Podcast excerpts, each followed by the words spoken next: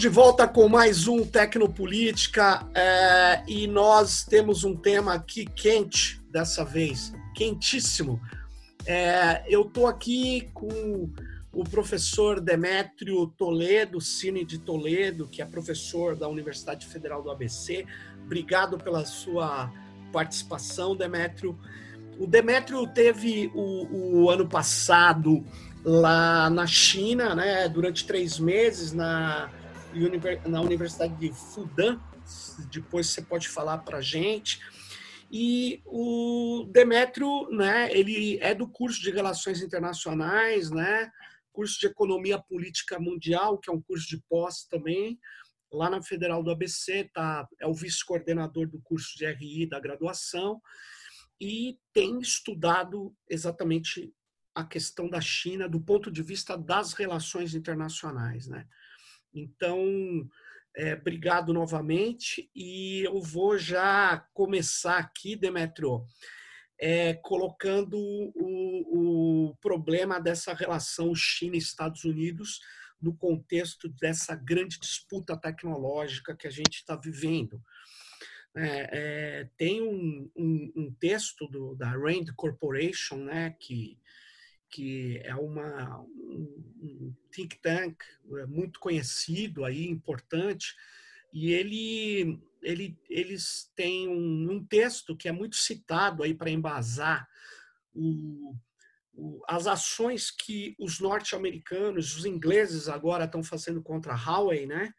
Que, que é o texto da New Direction for China Defense Industry, que é um texto que diz que a infraestrutura crítica do país é, tem que ser cuidada de uma maneira muito, muito, vamos dizer assim, é, focada pelos governos, porque é, existe um perigo né, de espionagem, existe um perigo de, de controle né, de, de coisas fundamentais. Quanto mais as sociedades se digitalizam, mais elas dependerão de infraestruturas de telecomunicações. E isso está embasando né, que os liberais americanos que diziam e dizem no Brasil que você tem que escolher a melhor tecnologia, eles estão, na verdade, perseguindo uma empresa. Então há um, um, uma situação complexa né, no caso do 5G, né, da infraestrutura de 5G, e vamos lá, o que, que você tem a dizer sobre isso, Demetrio? Uh, obrigado novamente pela sua participação. Oi, Sérgio, obrigado pelo convite. É, um oi aí para todo mundo que está acompanhando a gente. Eu acho esse tema absolutamente fascinante, Sérgio. É um tema muito Sim. incrível e nós somos é, testemunhas privilegiadas de um momento é, que pode ser um momento de inflexão na história mundial. É, eu digo que pode, uhum. porque quando a gente olha para a história é, das corridas tecnológicas e das transições tecnológicas, e também, e é uma coisa que anda junto e é algo que eu gosto de enfatizar muito, né? o modo como, como as transições tecnológicas também vêm junto, se fazem acompanhar de transições de poder no sistema é, é, das relações internacionais, uhum. muitas vezes é, a gente foi levado, outros autores, outras autoras, gente que olhou para isso antes, às vezes foi levado a dizer é agora. Né? E daí a gente pode citar, isso está muito claro na nossa memória, o caso da ascensão japonesa, da microeletrônica japonesa, do, do, poderio industrial e tecnológico japonês, que ele começa a deslanchar na década de 70, 60, finalzinho de 60, 70, 80, e eu me lembro eu falo, sempre falo disso para os nossos alunos e alunas, assim, ó, gente, na década de 80, também o mundo inteiro tinha certeza de que uma nova potência asiática ia deslocar é, é, os Estados Unidos de sua posição hegemônica e vinha com força na tecnologia, vinha com força na indústria, né, uma sociedade é, é, é muito afluente por aí afora. Né? E a gente veio, a gente sabe hoje que não foi isso que aconteceu. Né? Uhum. Então, eu digo que a gente talvez esteja diante desse momento de inflexão. Pode ser que não também. Né? Aliás, por falar em Japão, a gente não pode esquecer do Japão, né? porque o Japão talvez é, estivesse, digamos, é, é, se preparando para uma fase seguinte e as relações internacionais na Ásia, é, envolvendo sobretudo Japão, é, China, Austrália, os Estados Unidos, a Índia, esses grandes é, jogadores, grandes potências da região, são potências asiáticas e também potências pacíficas. Às vezes a gente esquece que os Estados Unidos é um país bioceânico, né, e que tem uma projeção de poder é, que já tem mais de 100 anos em direção ao Pacífico, é uma parte muito importante das, é, da política, da geopolítica e estadunidense. Né? Então, eu acho que a gente talvez esteja diante é, de um momento de inflexão, de um ponto de inflexão. Eu gosto só de ter uma autora, uma socióloga venezuelana que eu adoro né, e, e, que eu uso muito para pensar essas questões. É, o nome dela é Carlota Pérez. A Carlota Opa. Pérez, você conhece, ela veio na linha dos... dos Paradigma técnico-econômico. Isso, exatamente, exatamente. O que, é tão fascinante dela? Ela vai juntar a economia evolucionária com Thomas Kuhn, o, aquele sujeito brilhante também da estrutura das revoluções científicas. Ela vai olhar na longa duração o que aconteceu com a tecnologia e o que, que ela vai é, descobrir, o que, o que é, como ela vai interpretar isso. Ela vai dizer há paradigmas. Né? Há paradigmas, Sim. ou seja, um conjunto de tecnologias, um conjunto de fontes de energias, um conjunto de instituições, um conjunto de modos de vida que formam um ecossistema. Perfeito. Né? E eles tomam forma e daí há transições, que nem há no, no, no, Thomas Kuhn, as revoluções científicas, você tem as revoluções tecnológicas na Carlota Pérez. É, e eu lia a Carlota Pérez, né, e depois, à medida que eu fui fazendo essa minha é, migração para a área de relações internacionais, eu comecei a ler o povo é, de relações internacionais, que olha para média e longa duração, e a ideia dos ciclos hegemônicos. E daí eu descobri uma coisa absolutamente fascinante. Eu juntei, na verdade, duas coisas, eu não descobri nada.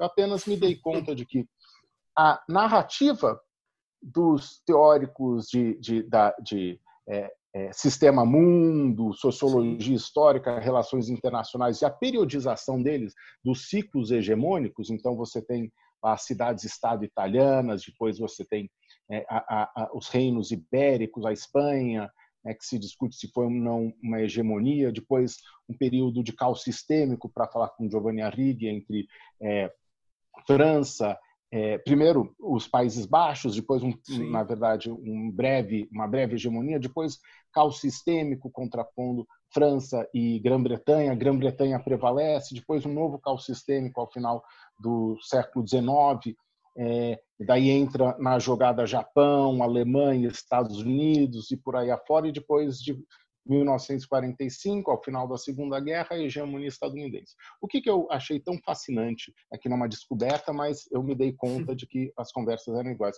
As periodizações das hegemonias é, do sistema internacional batem com as transições tecnológicas, tecnoeconômicas de que fala a Carlota Pérez. Faz todo sentido, porque um país, para se tornar uma potência hegemônica, Sim. ele precisa dispor é, das tecnologias. Aí a gente fala, é né, eu, você e muita gente, a gente fala em tecnologia num sentido amplo, sociológico, Sim. antropológico, né, não é o hardware. Às vezes o pessoal fala tecnologia e pensa no celular, né, no smartphone. Não, é todo aquele conjunto de saberes sistematizados, não sistematizados por aí afora, que permitem que um Sim. país é, transforme a natureza e daí é, conquiste os meios ou domine os meios de exercer seu poder e bate direitinho. Então você tem a primeira revolução industrial é a ascensão britânica. Você tem a a, a Carlota Pérez não vai falar em revolução industrial, vai falar em, em, em revoluções tecnológicas, né? Sim. É mais ou menos o mesmo. Para ela a gente estaria adentrando, saindo da quinta, entrando na sexta. É, o pessoal que usa a periodização é, da é, das revoluções industriais fala que a gente está adentrando na quarta, mas é mais ou menos o mesmo. Ela coloca uma ou duas a mais. Né? Daí você tem o declínio britânico, que é a segunda revolução industrial ou a terceira revolução tecnológica da Carlota Pérez, Sim. e por aí afora. Até a última que a gente viveu, que é essa das tecnologias da informação e comunicação, a década de 70. É muito curioso, porque o mundo olhava para a hegemonia estadunidense, daí vem guerra do Vietnã, vem a estagflação americana, fala assim, acabou a hegemonia estadunidense. O mundo que os Estados Unidos criaram ao final da Segunda Guerra, ele acabou. Né? E daí eles lideram uma revolução tecnológica e ganham uma sobrevida. Então, a pergunta é: será que nós estamos diante de uma nova revolução tecnológica? E quem vai vencer essa corrida tecnológica? E daí os dois grandes, é quem está disputando isso é China de um lado e os Estados Unidos é, do outro. Então é possível sim que a gente esteja diante de um momento absolutamente transformador das relações sociais. A gente ainda vai levar muito tempo para poder cravar, dizer uhum. não foi isso. Né? Daqui a 10, 20 anos a gente vai poder dizer não, era isso mesmo, ou não, mais uma vez erramos. Né? A China vem com muita força, muita força. Eu fiquei absolutamente, eu acompanho a China já há uns 15 anos, Sim. Né? É, mas é, ter passado lá, conhecido as universidades chinesas, vivido na China, é impressionante o que eles estão fazendo. Agora, os Estados Unidos são esse país muito curioso, né? Porque os Estados Unidos, é, vira e mexe, a gente decreta. A gente, eu digo, não nesse, eu Sim, ou você, claro. mas vira e mexe, alguém diz, acabou, acabou. já era, né? E é. eles têm uma capacidade. Eu, quando eu fiz o, estava fazendo o meu doutorado sanduíche em 2010, é, lá no MIT, é, já pesquisando essas questões de, de, de, de, desenvolvimento tecnológico industrial, eu fiquei assombrado com a obsessão deles pela China e o modo como eles é, é, é incorporaram uma narrativa de que a hegemonia deles, o poder deles estava sob risco e que ia acabar. Então eu olhava para eles, eu eh, dava vontade de é que eles não são, né? É, é, eles eles têm não são coitadinhos, né? Mas às vezes não. dá vontade de pegar um no colo, botar no ombro, falar assim, calma, tá tudo bem, vai dar certo, ô, ô porque eles se colocavam numa posição de derrotados. E isso dá força para eles irem para frente. Deixa eu só te falar uma coisa. Você está falando agora dessa. E é curioso, porque você ficou lá nos Estados Unidos e depois você foi fazer essa pesquisa na China, né? Então você tem uma uhum. visão que é muito diferente. Eu tive na China por seis dias, me impressionou muito, muito. Eu fiquei. Só que em seis dias você não, não, não conhece nada, né? Mas eu queria uhum. lembrar uma, uma questão. Você estava falando agora dos Estados Unidos ter uma obsessão ali, ou ter uma preocupação antiga com a China, né? E sem dúvida, você deve se recordar daquele livro do Samuel Huntington, O Choque das Civilizações. Uhum. O inimigo, o inimigo no final da, da, da, das, de, das contas é, na verdade, a China, né? E o que vai decidir o jogo no, na, naquela lógica deles seria as alianças dos, é, segundo eles, né, o Japão, os shintoístas seriam reféns dos confucionistas, que seria uhum. a representação chinesa, e os russos, que são os eslavos, se, uhum. se conectariam contra o Ocidente. Independente disso ser é, é, questões que dificilmente vão se confirmar dessa forma, são muito contestadas, mas ela reforça essa ideia que você está colocando, né? desse pensamento já onde a China é o grande problema, né? Curioso isso. Né? Então, é, é, é, é, legal você falar disso, porque é, o, parece haver, na verdade, na bibliografia sobre relações internacionais, geopolítica, é, é, dos Estados Unidos do Norte, né? É, houve alguns autores e autoras que apontaram o, o, a, a, ascensão da China e a China como um país que poderia vir a, a, desempenhar um papel central nas relações internacionais. O Samuel Huntington é um, outro é o, o Mearsheimer, é o John ah, Mearsheimer, né, que falou lá em, no começo dos anos 2000, né, ele falou assim, prestem atenção é, na China, o autor do Realismo Ofensivo, né? Uhum. Ele falou assim: prestem atenção na China, porque a China vai ser um, um país muito forte. Mas em função, muito em função do, do, da aproximação que o Nixon e o, o Kissinger é, promoveram na década de 70 com a China, né, uma parte muito importante da política externa americana e que prosseguiu é, pelas décadas seguintes, é, essa ideia de que, na verdade, a China e os Estados Unidos tinham complementaridades, sobretudo do ponto de vista econômico, e que a questão da abertura é, política chinesa se resolveria à medida que, essa, é, é, que essas relações econômicas se aprofundassem, ela organizou muito o pensamento da elite estadunidense é, em direção à China. Né? Mas uhum. é, de uns tempos para cá, todo mundo tem dado razão aqueles que muitas vezes eram vozes solitárias, né, que falaram assim, ó, a China vem aí, a China vem aí. Então é, isso mudou também. Isso mudou. Alguns apontaram isso há algum tempo, mas não agora que é um consenso, né? Aliás, um consenso é, é bipartidário, né? É, os republicanos Sim. e os democratas Sim. têm isso como problema central. E você vê, é, Demetrio, que de fato a China, com essa infraestrutura de telecom que é indispensável para a internet, para para logística, para enfim, para comunicação em rede, né? Você acha que a China de fato ela está na frente dos Estados Unidos. Os Estados Unidos está fazendo essa política de perseguição de uma empresa chinesa é, para adiar a implementação, para ter melhor chance de concorrência. O que, que você acha que é essa estratégia do Trump, dos americanos? Porque não é só do Trump, né? Essa que é a questão. Essa é uma excelente pergunta, Sérgio, e, e, e bastante complexa, né? Sim. É, na verdade, a gente tem uma combinação, é a ideia de, de ecossistema, de paradigma tecnológico, a gente tem uma série de, de tecnologias que se combinam. Né? É, a China, até onde é, eu sei, até onde eu pude ler, ela ainda não é líder, é, ela não domina plenamente, por exemplo, o, o projeto, o design de, de microchips. Não. Né? Isso ainda é, ainda está nas mãos. Ela é líder em produção. Mas ela produz como ninguém, mas não no design. Né? Então tem essas. Mas no 5G ela lidera. Mas para liderar no 5G, ela de, depende dos, dos chips que são desenhados em outros países.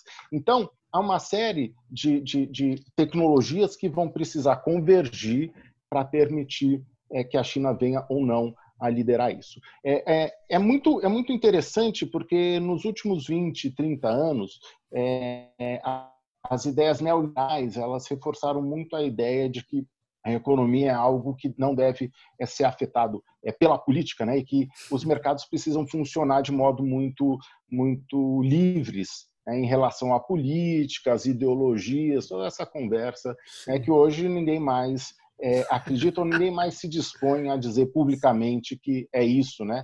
Pode até uhum. desejar, mas o que a gente vê, na verdade, é que a guerra, primeiro a guerra comercial, que de fundo, que tem no fundo é uma guerra tecnológica, é uma guerra tecnológica com vistas a inviabilizar uma, duas, três empresas espe específicas, a Huawei, a ZTE, né, no caso da China, e daí a gente tem aquela, aquelas empresas que podem, é, que estão é, é, tomando fogo amigo ou coisa do tipo, por exemplo, a, a Taiwan é, Semiconductor é, Manufacturing Company, não é isso? É, é TSMC. É. Ela é uma empresa baseada em Taiwan. Ela é a principal produtora mundial. Ela é fornecedora da Huawei e Taiwan nessa situação muito ambígua, muito indefinida, é, e que é um ponto central das tensões entre China e Estados Unidos, o Trump proibiu que a TSMC fornecesse é, microchips né, para a Huawei. Né? Isso coloca um problema muito grande, que é a TSMC precisa fornecer para a Huawei, que é a principal compradora. Né? E mais do que proibir de fornecer, o Trump falou assim: vocês têm que abrir uma fábrica aqui nos Estados Unidos então, é, essas questões todas, a política está entrando, né, entrando direto na economia, né, na, na, na, indústria, no desenvolvimento tecnológico, que é um ponto de disputa muito forte. O que, que eu acho que, é, como eu vejo a China, então você perguntou se a China já lidera. A China lidera em algum, algumas tecnologias, não uhum. lidera em outras, mas veja só que coisa é, é curiosa, esse efeito está acontecendo. Cada vez que a China se sente ameaçada, ou cada vez que o Trump ou alguém promete é, é, alguma sanção, é, o que, que a China tem que fazer? A China é obrigada a desenvolver internamente os seus, é, é as suas tecnologias. Sim. E quando a gente fala em. Pô, né, eu vi uma vez esse número, eu não vou falar porque é, eu não tenho certeza, mas o número de engenheiros formados por ano na China né? A gente pode imaginar que é uma coisa absolutamente gigantesca. Então, eles têm uma capacidade de recursos humanos, eles têm tecnologia, eles têm empresas, eles têm políticas públicas que não são garantia de que eles vão ter sucesso nesse processo de claro. catch-up, porque é um catch-up, mas isso dá muita força. Então, qual que é uma das, um dos resultados que eu vejo? Né? Eu vejo um dos resultados possíveis, eu acho até muito provável, é que a China seja, esteja sendo obrigada a desenvolver suas capacidades em design de, de chips e que ela, em breve, né, ela vai ter sucesso. Eu li um texto de 2019 que dizia que ela estava duas ou três gerações atrás. Eu não me surpreenderia se ela tiver só uma geração atrás nesse momento que a gente está falando. É, eu acho. Você tem razão, mas tem uma, uma questão que pode mudar tudo isso, é, que eu tenho lido, que é na a inteligência artificial, que na verdade você está falando de redes neurais, de deep learning, né?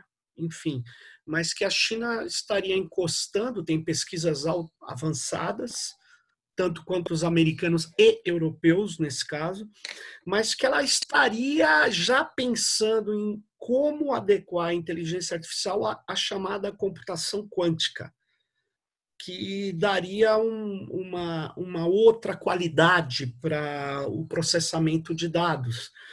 Então, a China, nesse ecossistema, ela é um player que tem talvez eu possa estar enganado, mas me parece que ela tem todos os componentes da cadeia dentro uhum. do seu país. Estados Unidos também. Não estou dizendo. É, Europa eu tenho dúvidas, mas Estados Unidos e China, eles, portanto, têm uma, uma condição de disputa que nenhum outro tem, né? Não sei se você presenciou isso. Não.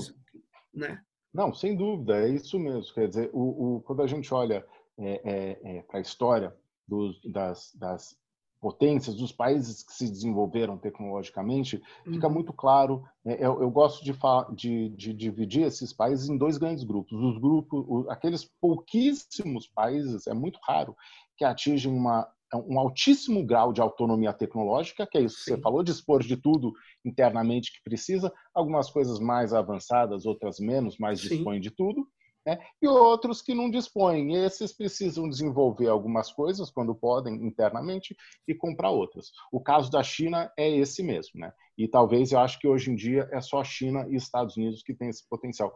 A Europa, como conjunto, né, a União Europeia, ela talvez disponha de algo é, muito próximo disso, sim. mas os países individualmente não.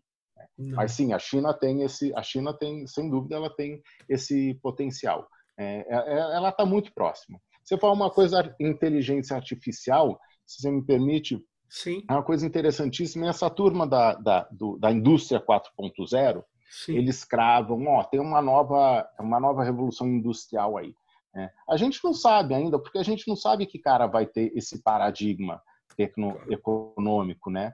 É, ele vai ter esses elementos de que a gente está falando, mas vai ser um, um, novo paradigma? É, é mais do mesmo? É o aprofundamento das tecnologias da informação e comunicação ou não?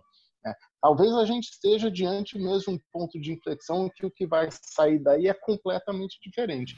E daí o que a Carlota Pérez e o Kuhn falam. Os conhecimentos que servem para um paradigma não necessariamente se aplicam ao seguinte. Mas, é. o Demétrio, o que está acontecendo no Ocidente, os chineses, de certa maneira, é, assumiram, são modelos de negócio baseados em dados. A inteligência artificial que cresceu é uma parte muito pequena da, dela. É uma parte que estava até parada nos anos 80, que é chamado aprendizado de máquina. Esse aprendizado ele depende de uma quantidade de dados incrível e se a gente for falar que tem uma revolução em curso, eu acho que é uma revolução no armazenamento, no tratamento e na análise de dados. É, uhum. é, apesar de eu não saber o que a chamada computação quântica ela pode alterar disso. Eu não sei porque não sei se tem já um, alguma consciência ou uma pesquisa sobre tendências a respeito disso. Não, não conheço, na verdade. Mas sobre dados, sim. Então, veja, os Estados Unidos ele tem as maiores empresas do, do, do planeta em faturamento, nos últimos anos, pelo menos nos últimos quatro anos. Ela tem a Amazon, ela tem a Apple, ela tem a Google, ela tem a Microsoft, tem a Facebook. E os chineses têm quase espelhos disso. Uhum, uhum. Tencent, é, Huawei e outras. Uh, e uma coisa que me chamou muito a atenção, né, que está fazendo parte dessa guerra tecnológica. Olha só, o TikTok, né? Tac, TikTok. TikTok entrou nos Estados Unidos, na Europa e no Brasil. No Brasil já virou uma coisa febril. Uhum. E nos Estados Unidos eles estão querendo proibir. Porque, veja bem, até então, nenhum país tinha feito uma rede de coleta de dados capaz de enfrentar as redes sociais norte-americanas. Só os chineses. Não foi os franceses, não foram os russos, não foram não foram nenhum latino-americano, africano, foram os chineses. E que nós achávamos que eles não conseguiriam fazer isso por causa da barreira da língua, da cultura. Uhum. E eles conseguiram. Pode parecer bobo, mas eles estão conseguindo com uma rede social que não é imposta. Ela, ela é assumida uhum. pelos jovens do mundo. E agora o Trump está dizendo: temos que proibir. Uhum. Como é que fica é. esse liberalismo econômico depois de tanta proibição e, e, tantas ações que eu sei que é bem diferente, mas que remetem lá atrás ao mercantilismo? pois é, pois é, não fica, né? Esse liberalismo econômico ele parece ter saído do, do, do horizonte é, da política externa, da política comercial, tecnológica, é, de muitos países de muitos países. Né? É, a gente tem agora o, as eleições presidenciais nos Estados Unidos é, e ainda que o mesmo que o Joe Biden vença, é, a política dele, ainda que seja menos espalhafatosa em direção à China, né, a política para a China, é, seguramente vai continuar com a guerra tecnológica, comercial. Eu acho muito difícil que haja uma, uma volta nisso. Agora, você tocou num assunto que é muito, muito legal.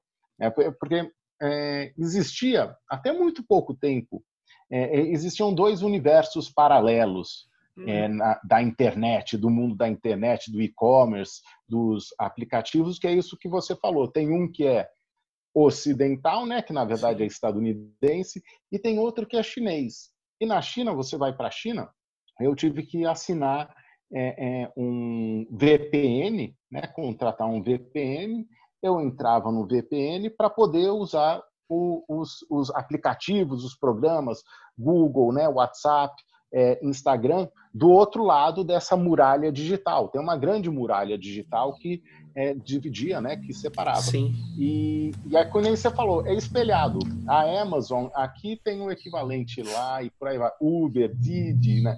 O que é interessante é que os chineses estão mesmo, eles estão é, pulando essa muralha, né? É menos fácil ir para o outro lado. É, eu lembro, assim, às vezes o VPN em geral funcionava, né? funcionava tranquilo, mas de vez em quando ia chegando uma grande data nacional, uma celebração, uma vi visita importante de algum chefe de Estado, uhum. né, o governo chinês, pum, desligava o VPN e não funcionava. Eles toleram, evidentemente, né? não precisa, né? Sim. E daí você ficava tentando acessar e, e o provedor do VPN, não, a gente está tentando resolver as coisas aqui, não sei o quê. Mas então, eles estão conseguindo vir para esse lado, mas é um, mais difícil ir para o outro lado. Eles têm 1 bilhão, 400 milhões de, de pessoas, é, é, muito, em grande parte conectados, né? Sim. Então é, tem essa força. Agora, de fato, existe uma, um, um, um, mundo espelhado, um mundo de um lado do espelho, outro lado, mundo do outro Agora, lado do espelho. Demetrio, por exemplo, no caso das tecnologias físicas, né, não digitais, vamos falar assim, uhum. é, é, será que é verdade? Uma, uma impressão que eu tenho aqui, se eu quiser fazer um protótipo de um produto industrial para produzir em escala, antes eu teria que fazer um, teria que ter um custo enorme, porque fazer um protótipo era muito caro. Agora eu mando para a China, ele me, ele me produz aquilo a um preço putz, muito barato. Isso é uma, é, é, é uma percepção equivocada ou eles, eles ainda são, eles viraram o, o prototipador do mundo? Ou não? Os Estados Unidos e os europeus conseguiram impedir isso? Que a minha impressão é que eles são, os próprios europeus, americanos jogavam tudo para lá. E os protótipos industriais eram devolvidos. Aí o cara monta uma, uhum. uma engenharia de produção, tal, né? Mas você, você, qual a sua percepção sobre isso? Os chineses nessa guerra, os americanos deixaram eles serem o prototipador do mundo ou, ou, ou não? Eu, eu, acho que eles já foram, mas também já deixaram de ser, porque ah. eles estão num processo de catch-up. Né? Então, se a gente pensar na, na, na, revolução das tecnologias de informação e comunicação, se a gente pensar em internet, se a gente pensar nos CADs, Computer Assisted Design, uhum. é, e se a gente pensar no que aconteceu com a, o processo de, de desterritorialização das indústrias já na década de 80, o que aconteceu foi isso. Você projetava no CAD, uma coisa com todas as especificações 3D, você mandava é, para a China, e na China eles faziam esse protótipo, ainda um protótipo de aço, né? É, é, é um protótipo não é, é, impressão aditiva, mas, mas uhum. tirando partes de um bloco de aço, e depois eles mandavam esse protótipo para o país que, que, que encomendou, que desenvolveu aquilo, e se funcionasse, eles começavam a produzir em grande escala. Né? Eles estão fazendo, eles estão subindo na escala é, da, da é, tecnologia, na escala tecnológica. Né? Hum. Então, a China mesmo já está terceirizando isso. São outros países no Sudeste Asiático que têm feito isso. E a China, então, o que, que a China está fazendo? Ela pensar, né, que nem falava o Lin, Lin o, o Lin, Lin Kun, aquele da imitação à inovação, aquele hum. autor da economia evolucionária, esqueci Sim. o nome dele, coreano, morreu jovem, né, que fala da imitação à inovação. Ele vai mostrando como é, são diferentes estágios e que quando você é capaz de inovar, de inventar a sua coisa, de criar a sua coisa, esse é o ponto mais alto. A China já vai dando esse salto. É, eu estive lá, é, é quando eu estava lá, teve o lançamento do, do Huawei, P30 Pro, alguma coisa Sim. assim. Né? Ele é muito mais caro do que o iPhone. Ele tem é, câmera é, é, é Leica, né? As lentes são Leica. É, ele é ele é muito muito é, ele é muito bonito, né? Muito bonito. então eles estão eles já estão com essas coisas de produzir e criar. E eles estão criando uma coisa que é incrível, que é marca. Né? Porque marca, marca há 5, 10 anos, você falava assim, coisa chinesa você fala assim, não, brinquedo chinês, não, a criança vai morrer porque a rodinha vai soltar na boca, a tinta é tóxica, tal, não sei o quê. Né?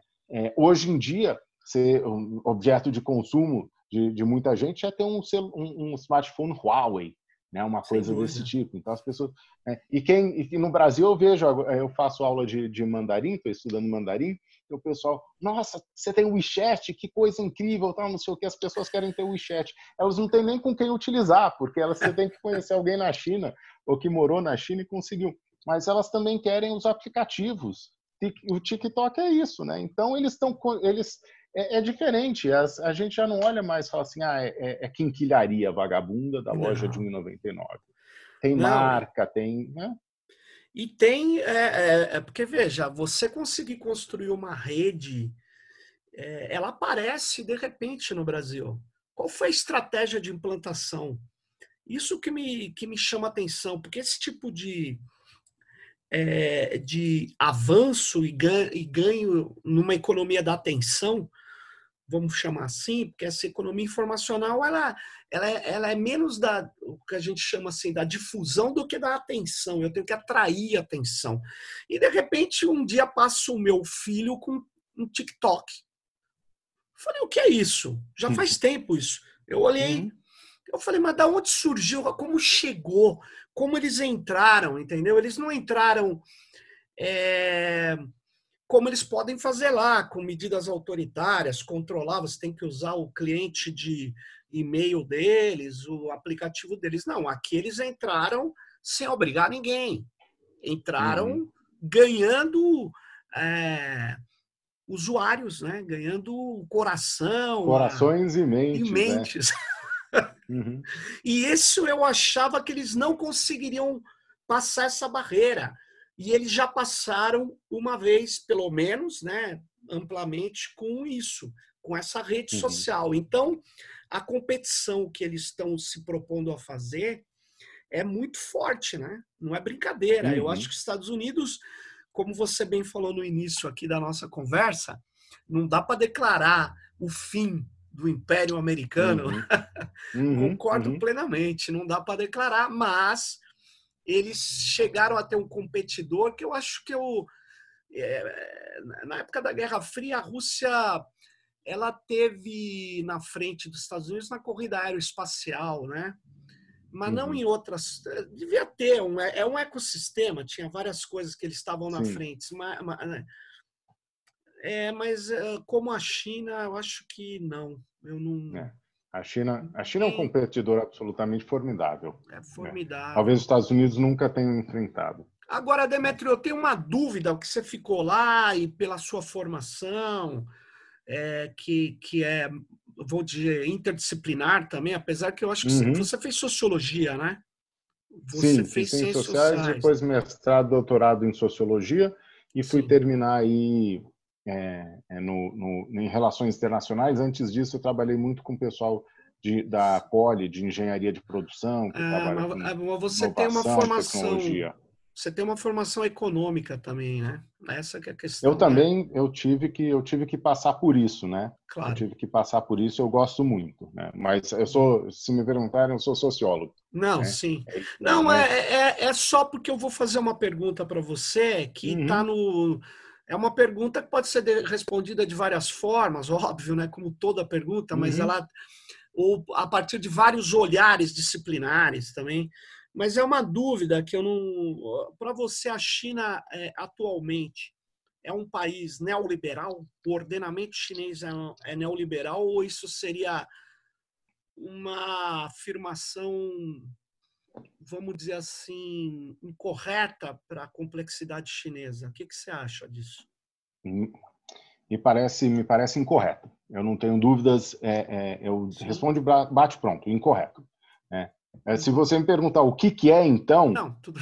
né, que animal é aquele, daí eu, eu, daí eu já não sei. Daí eu falo assim, ó, oh, Sérgio, se você, se você tiver espaço na sua HD aí para uma conversa de, de 200 horas, a gente pode começar a tratar desse assunto. Eu não sei que animal é aquele. Né? O Chico de Oliveira, ele falava do, do, do, do, do ornitorrinco, né? É, bico de pato, bota ovo, é, né, é, tem pelo, essas coisas, tal, marsupial, uma coisa. Né, então, eu não sei. E já, e, inclusive, quando começou o isolamento, uma das primeiras lives que me convidaram foi para falar o que, que a China é. A China é capitalista, é comunista, neoliberal, é, é, o que, que é aquilo? Eu falei, gente, ó, eu, eu, eu, eu acho o tema fascinante, mas eu não sei por onde. Eu sei que não é neoliberal, né, tem um, é, é uma sociedade é, ela, ela é muito menos autoritária do que a gente imagina. Né? O dia a dia do, do, do, do cidadão chinês é muito parecido com o nosso. Eles vão à loucura nas redes sociais, né? eles são muito engajados, é, é, eles fazem coisas assim que, que a gente não imaginava, é cruzar a rua fora da faixa, eles cruzam o tempo inteiro. Se a polícia está lá, a polícia chama o cara e tem que né? E daí toma uma, uma anotação. Né? Você leva uma anotação lá, você cruzou fora da faixa. Complicado. De vez em quando tem gente que bate, bate boca com os policiais, né? mas é isso.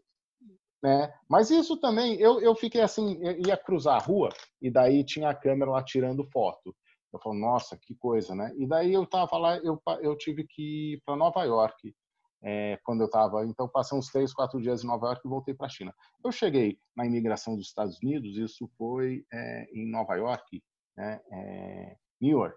Né, e eu entreguei meu passaporte pro, pro cara da imigração, imigração. Né, e ele catou meu passaporte e ele arremessou do lado e sem olhar para mim, olhando para para a tela do computador, havia uma câmera virada para minha cara. Ele falou assim: "Boa tarde, senhor Demétrio. É, né? Quanto tempo?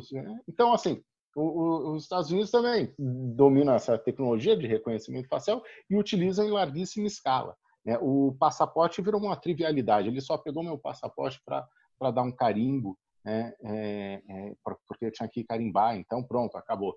Ah, mas então existe é, um grande um grande controle social digital existe, né? É uma sociedade é, neoliberal? Não. Há elementos de capitalismo e de comunismo, elementos de capitalismo e comunismo tanto na esfera econômica quanto na esfera política também. Uhum. Essas coisas estão muito misturadas. Então, seguramente não é um país que se afastou do comunismo. O Partido Comunista é muito forte, os valores comunistas são muito fortes. O neomaoísmo é uma corrente ideológica muito poderosa. É, o, o, o Xi Jinping o Xi ele avalia e o grupo que, né, em torno do Xi avalia inclusive que as reformas elas deixaram tem, tem duas reformas, duas fases, né? A, a, bibliografia fala de duas fases. Uma primeira fase é na década de 80 de uma reforma sem perdedores e depois uma reforma com perdedores. a avaliação que se faz hoje aqui na década de 90, essa reforma com perdedores deixou muita gente para trás, então as políticas estão mudando e estão tentando recuperar é, é, essas pessoas que ficaram para trás, é, integrá-las, aumentar a renda. Então é, é algo muito, é extremamente interessante. Né? É, em Xangai, eu fiquei em Xangai, o consumismo é, é um consumismo desenfreado, né? Gostam, tem as grandes marcas, Gucci e Bottega Veneta, umas marcas que a gente nem conhece, na verdade, né? Além das outras todas, eles gostam muito de comprar, são muito estilosos, né? É, então tem esses elementos combinados, mas dizer assim, não, é neoliberalismo, é capitalismo, acabou, isso está errado.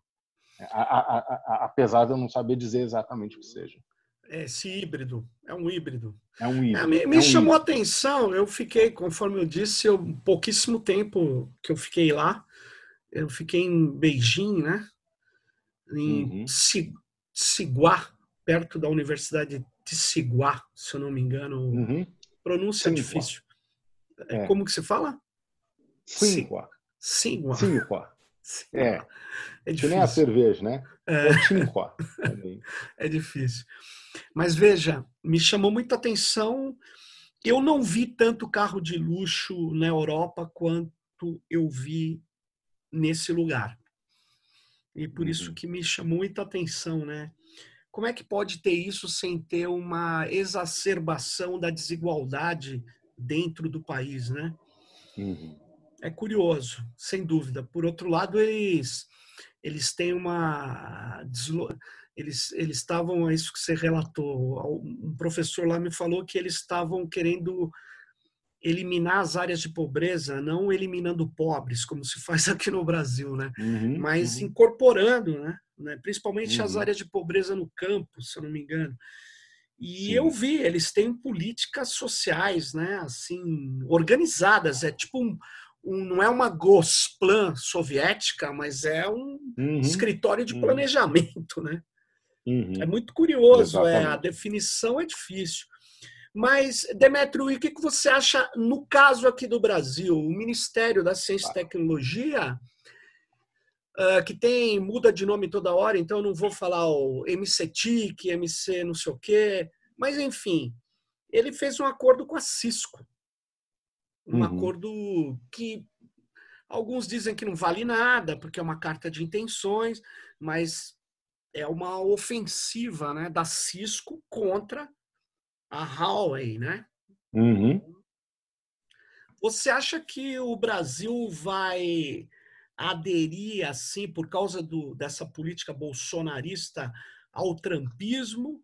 Ou isso vai depender do resultado das eleições norte-americanas? O que, que você pensa sobre a infraestrutura que do, do 5G, que ela, ela, ela tem que alterar, porque o 4G precisa na verdade, de bem menos antenas do que o 5G. O 5G você transfere mais dados, mas você precisa de uma infraestrutura uhum. maior para fazer isso. Então, uhum. é muita grana que vai rolar. E os americanos, será que vão perder o Brasil para os chineses? Essa é uma é, excelente pergunta e é uma, há uma incógnita aí, né? Porque essa disputa Uma parte da, da estratégia chinesa, é, uhum. que é, uma, é, é a mesma a estratégia que os Estados Unidos aplicam em relação à China, né, é incomodar é, a vizinhança do país. Então a China vai vir com muita força porque ela precisa que os Estados Unidos, os Estados Unidos não podem é, é, poder concentrar toda a, os seus esforços só na, na Ásia, só na China. Eles precisam também ter alguma coisa incomodando no, no que eles chamam de quintal deles, né? e que hoje no Brasil é oficialmente, né? É, é, o Brasil se declarou oficial, se declarou é, oficialmente um quintal, né? Uma, virou uma Sim. colônia. É. Então, a China, apesar de, do alinhamento automático da política externa brasileira a dos Estados Unidos, a China vai vir com muita força. A China vai vir com muita força. Então, esse, acho que esse é o elemento de incógnita. Né? Acho que se dependesse de quem está liderar é uma palavra um pouco exagerada porque está acontecendo no Brasil hoje. Mas para quem está aí à frente é, do, do governo, né, Sim. e dos ministérios, outro dia eu vi que o ministro da Ciência está com Covid e está tomando vermífugo. Isso dá uma dimensão. Para você ter uma ideia. Para você ter uma ideia. Então, é, é, é, difícil saber. Eu acho que se dependesse, era Trump e acabou. E mais, eu acho que se o Biden ganha, muda muito pouco. Né? É, eu acho que não muda, quer dizer, não vai, ah, eu não gosto do Biden porque é democrata, então a gente vai para a China porque são comunistas, né? Ou o Biden é comunista nessa visão e a China, então vou para os chineses que são comunistas. Então acho que não muda. Isso agora, o elemento importante a, a, a, gente levar em consideração é que a China vai fazer um esforço muito grande, porque a China precisa, não propriamente do mercado brasileiro, outros mercados é, é, é mercado igualmente africano. importantes, mercado africano, mas ela precisa é ter, ela precisa fazer com que os Estados Unidos dediquem um pouco de atenção ao seu backyard, né, as suas neocolônias, é como elemento do grande jogo que eles estão disputando em todo, em todo o mundo. É por isso que, que a gente vê aí que é, é, a, a, já há países que, que vetaram a Huawei, né? a, a Inglaterra, a Grã-Bretanha começou de modo colocando um limite de 35%, agora ela baniu e vai ter que se desfazer a Austrália, Nova Zelândia, Japão, tem mais gente, é, tem alguns países na, na, da União Europeia, membros da União Europeia, que vão aguardar, estão inclinados a não adotar pro, é, é, é produtos da Huawei, né? equipamento da Huawei, mas estão esperando uma definição da União Europeia. Né? E daí tem o Brasil. Né? É, o Brasil ele, ele ainda não definiu, eu acho que a China vai vir com muita força. A, a China... reação dos chineses Uhum. A reação dos chineses ao banimento da Huawei na, na, na Grã-Bretanha foi muito forte, foi muito forte, né? E eles eles não vão querer ver isso acontecendo em todos os países ou vários outros países. Agora aqui é, o, o, os ruralistas me parece que é um componente, eles têm uma importância grande na economia brasileira e nos deputados, né? Eu não sei, a uhum. China agindo em relação aos ruralistas, porque os ruralistas não vendem muito para a China, para o Oriente Médio. É uma coisa, sem dúvida, é um jogo que está sendo jogado, né? Nós estamos no, no, começo da partida, talvez, a gente não sabe Sim. o que vai acontecer. Interessante. E você. É, só para a gente, a gente está chegando no, no, no, no final aí do nosso episódio. É, o Demétrio, o, o Brasil, é, na, na sua visão, eu sei que você não está pesquisando exatamente isso, mas o que, a sua percepção é que o Brasil está fora do jogo tecnológico aí mundial. É, eu, sim, sim. Na verdade, é um dos temas. Eu cheguei a isso tudo pesquisando, né, é. a, a, digamos, a história. Eu pesquisei o, o, forma, o setor aeronáutico brasileiro, a Embraer mas não é só a Embraer, é todo um ecossistema de instituições, né? Eu acho que o Brasil está fora. O Brasil está fora porque a gente tá, é, a gente mudou, na verdade, a gente abandonou isso como estratégia. É, a Embraer só não deixou de ser brasileira porque os americanos não quiseram comprar. Né? Mas o, o, esse governo e o anterior imploraram para que a Embraer fosse é, é, é que o Brasil perdesse. Né? Então eu não vejo como a gente pode estar nesse jogo. A Carlota Pérez que é uma, que, que é, é uma otimista, ela diz o seguinte: quando você tem a transição entre um paradigma e outro, como o jogo, jogo dá uma zerada, isso abre uma janela de oportunidades. É, mas o, o, país tem que estar é, em vias, ou tem que estar em processo de se posicionar para aproveitar essa oportunidade.